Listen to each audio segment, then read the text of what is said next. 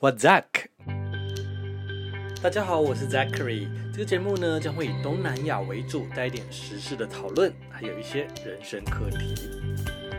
今天呢，在聊聊东南亚之前，想跟大家来聊聊疫苗这件事。我们在过去的好几个礼拜都在聊新冠肺炎嘛，那现在终于出现了疫苗了，然后各国呢也都抢着要打疫苗。像是在英国领先全球开始打这个新冠肺炎的疫苗了。那其实，在那边呢，甚至还有一些老人，就是抛出照片说：“哦，他们都已经打了，所以可以请大家不用担心。”那现在呢，这个疫苗在英国的话呢，第一批接种的对象呢，是针对八十岁以上的长辈，还有一些长照设施的员工，包括。第一线的医护人员有一部分也可以先打，那他们其实会打两剂。那现在呢，确定的是已经有第一批的这个八十岁以上的老人家已经开始打了。第一名接种的其实就是老人家啦，他们就已经开始接受疫苗。不过呢，这个疫苗到底安不安全？因为其实呢，才花了十个月的试验制作。就被批准施打了。英国呢，现在是成为全球第一个国家开始打疫苗的嘛。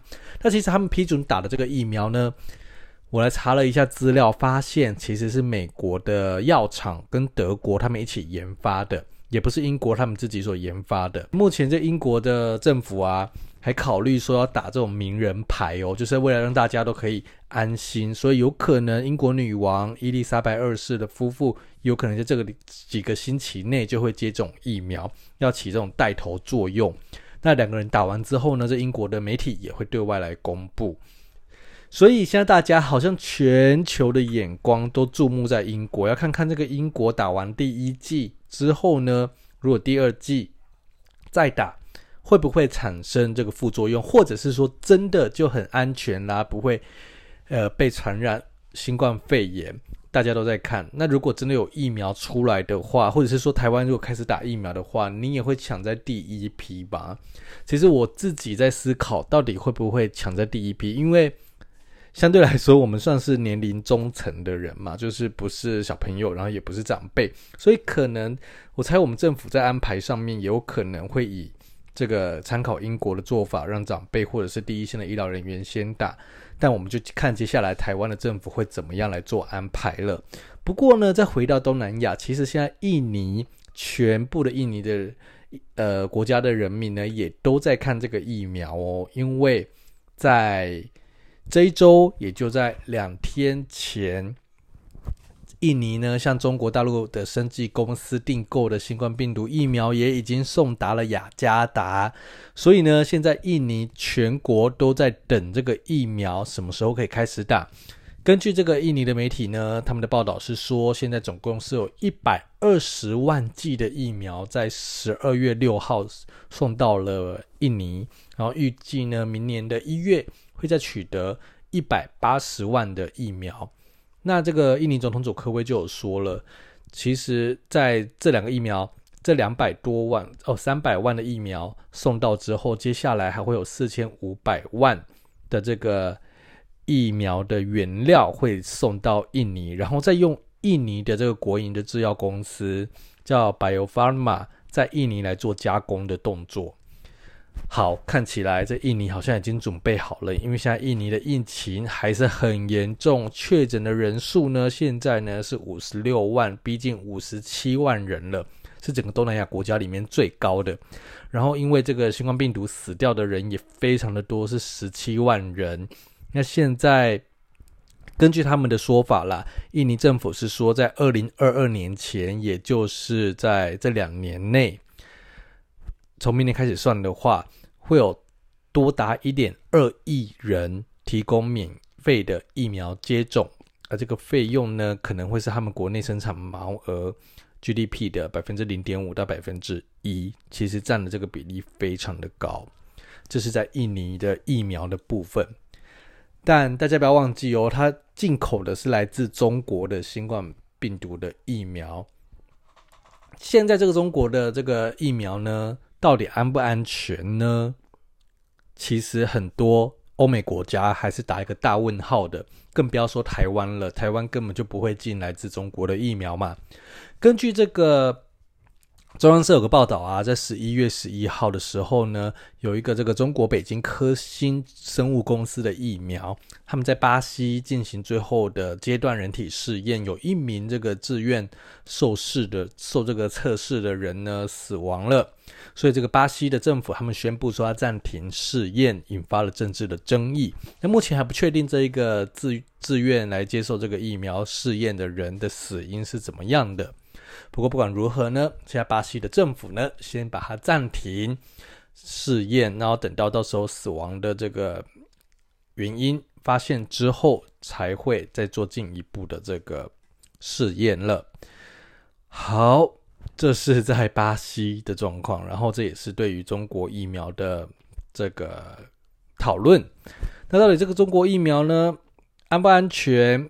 呃，敢不敢打，真的是见仁见智了。不过看起来，这个印尼呢，这政府是相信中国的疫苗的，也就是因此他们会呃跟中国来做也也做这个合作。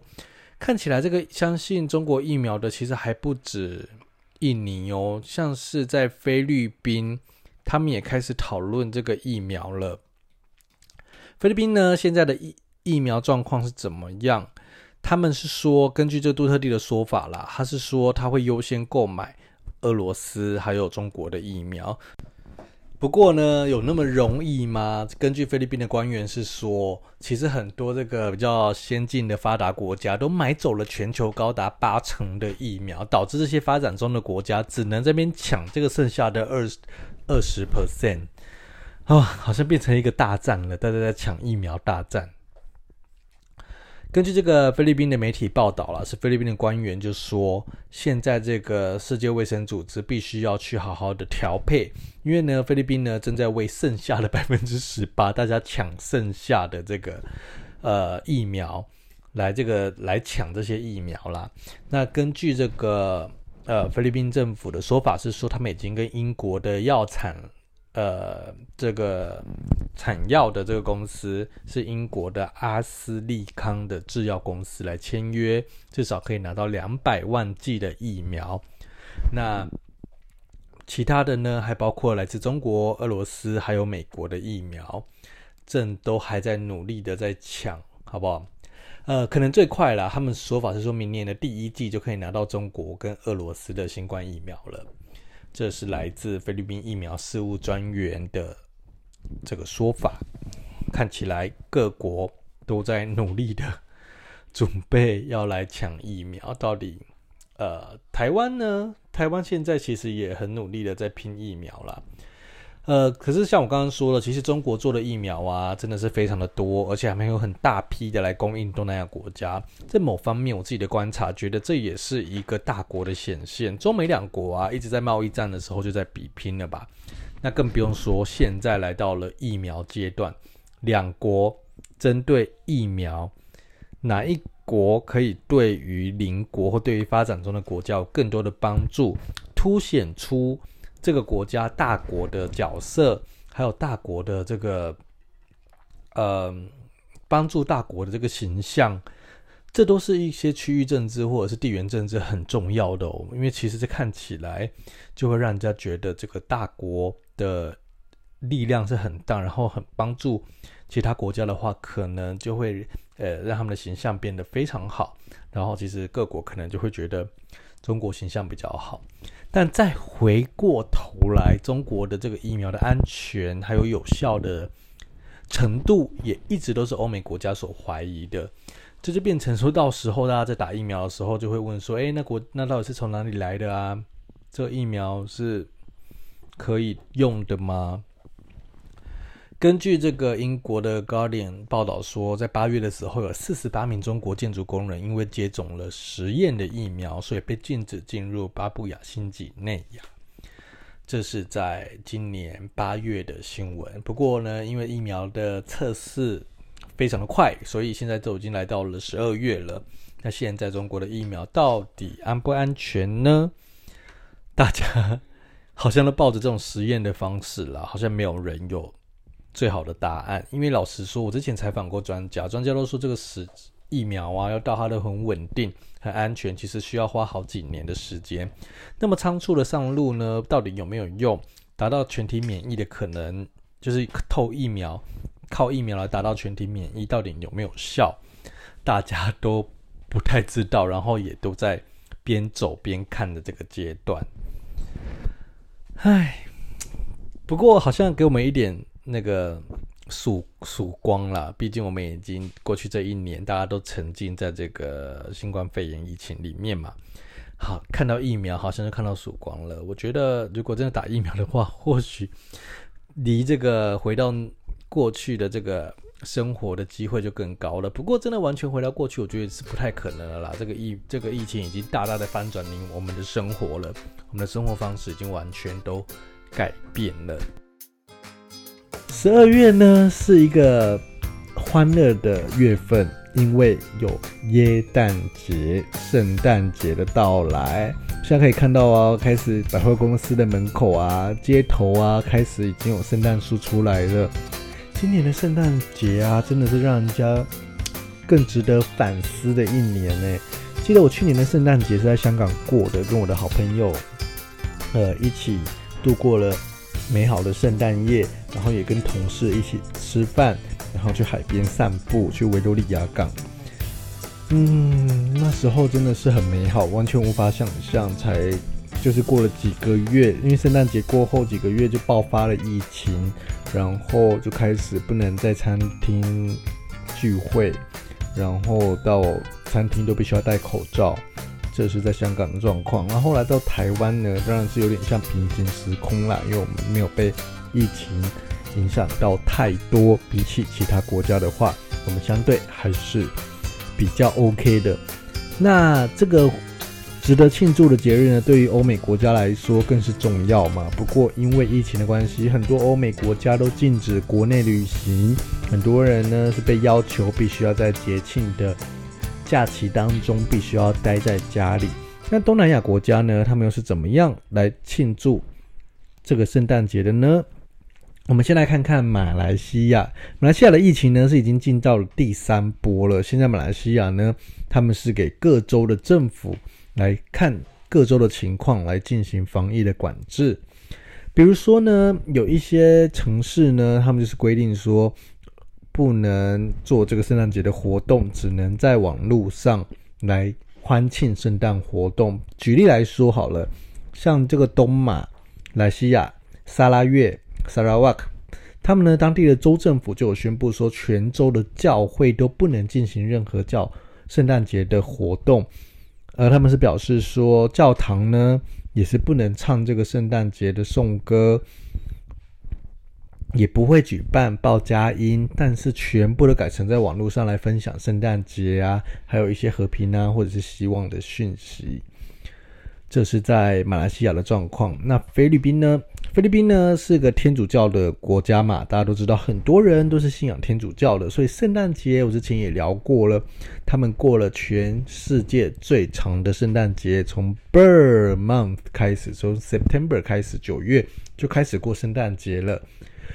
不过，马尼拉天主教会呢，他们就有发出声明说，今年所有的圣诞节的歌颂活动都要禁止，不能举行。也就是说，过去圣诞节在菲律宾街头可以看到的报佳音啊、舞台剧啊、献诗啊，今年在菲律宾通通都不能举办。这是在菲律宾的这个天主教会的官员，他们的总主教所表示的。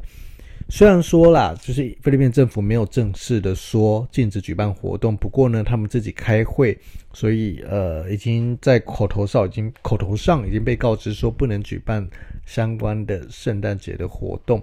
这是因为呢，唱歌最容易造成的这个口沫传染嘛。现在菲律宾的疫情还是非常的严峻的，所以。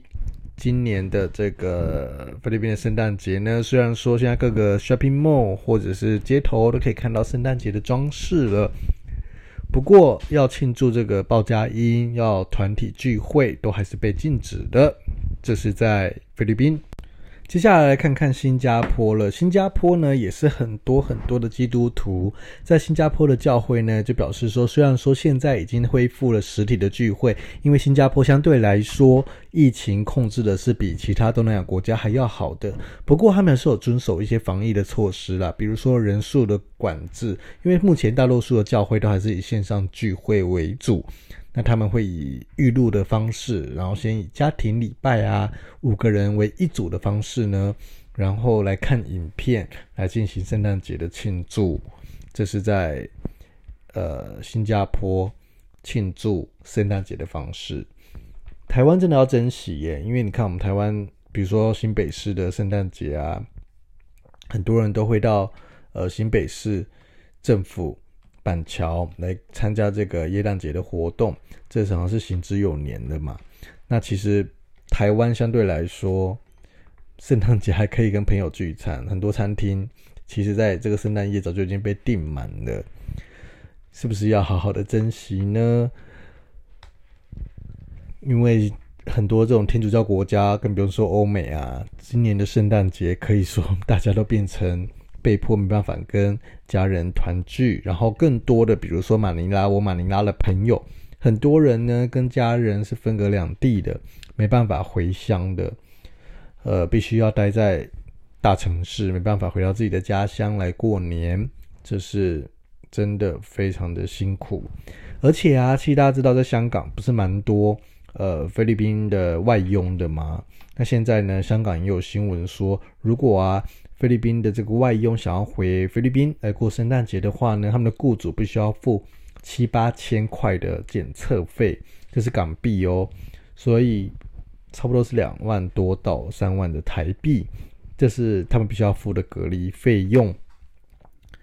呃，然后入境的话还必须要有雇主的这个承诺书，就是负责入境之后隔离十四天的酒店还有。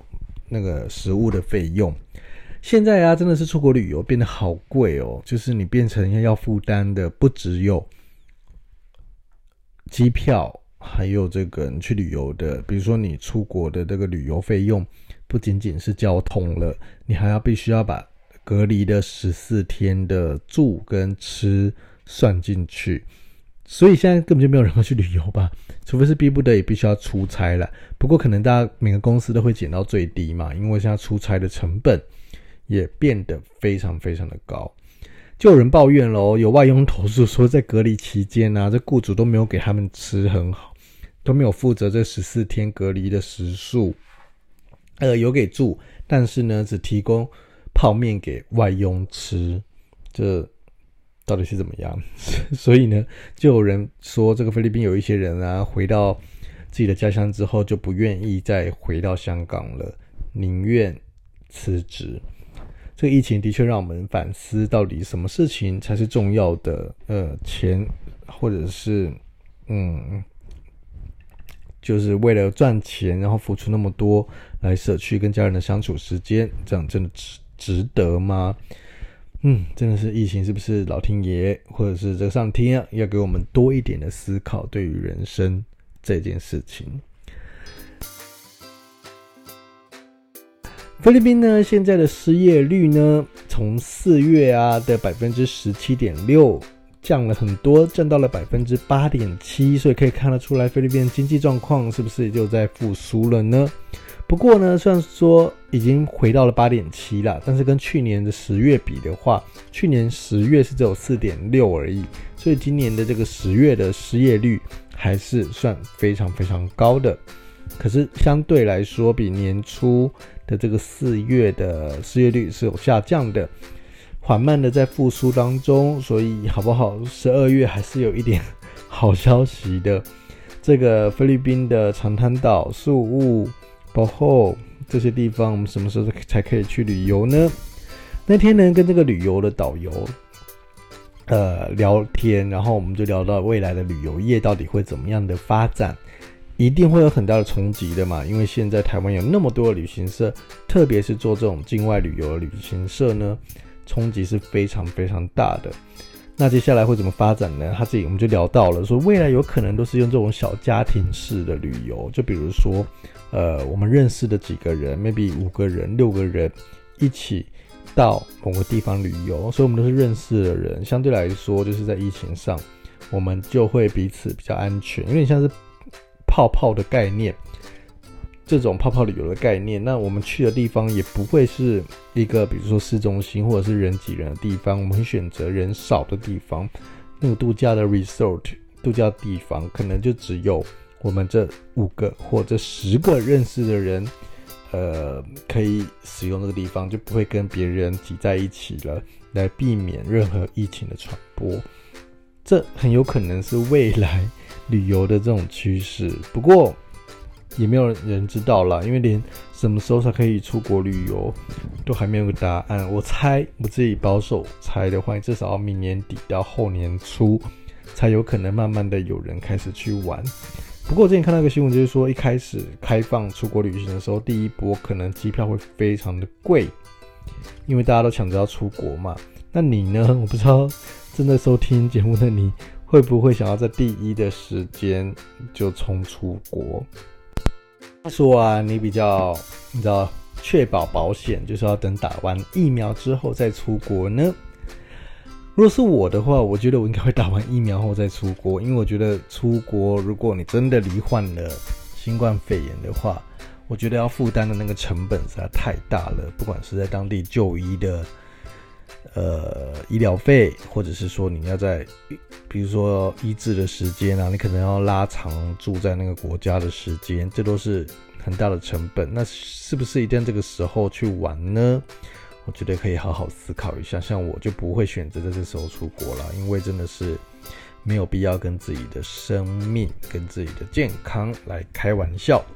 你呢，也不要为自己的生命开玩笑哦。如果在开车的你，再多一点耐心。现在是尖峰时间，礼拜三嘛，大家赶着要回家，好好度过小周末。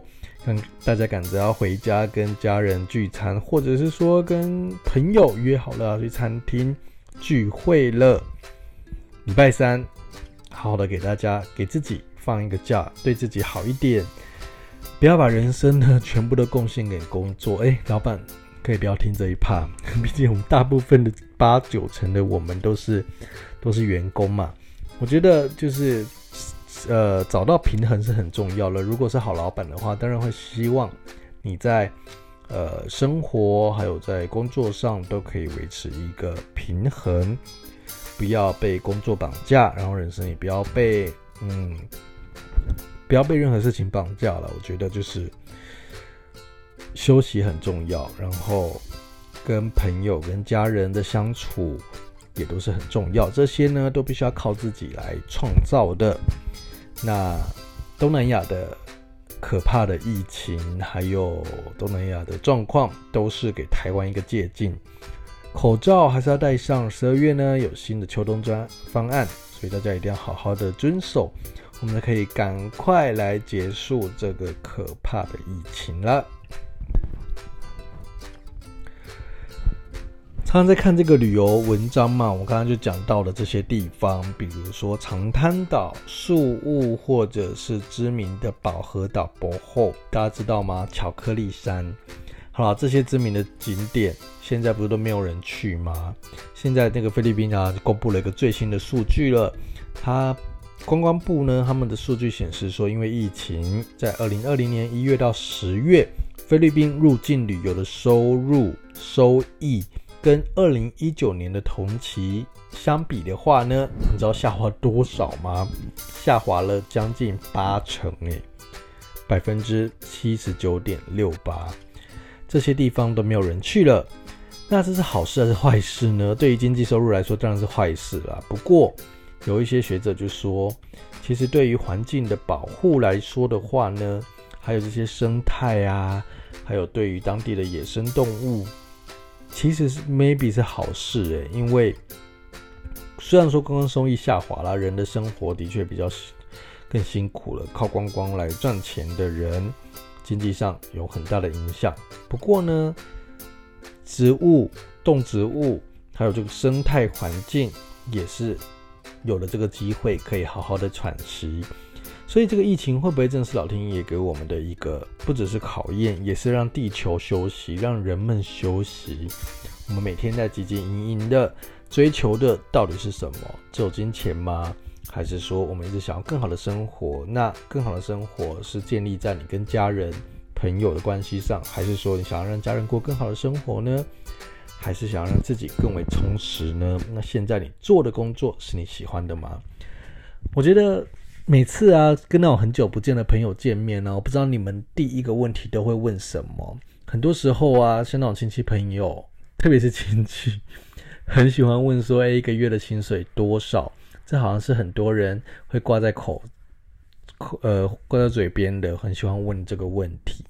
后来啊，我以前也很好奇嘛，一个月赚多少，大家就是最想知道的，不是吗？不过我后来发现个更好的，嗯。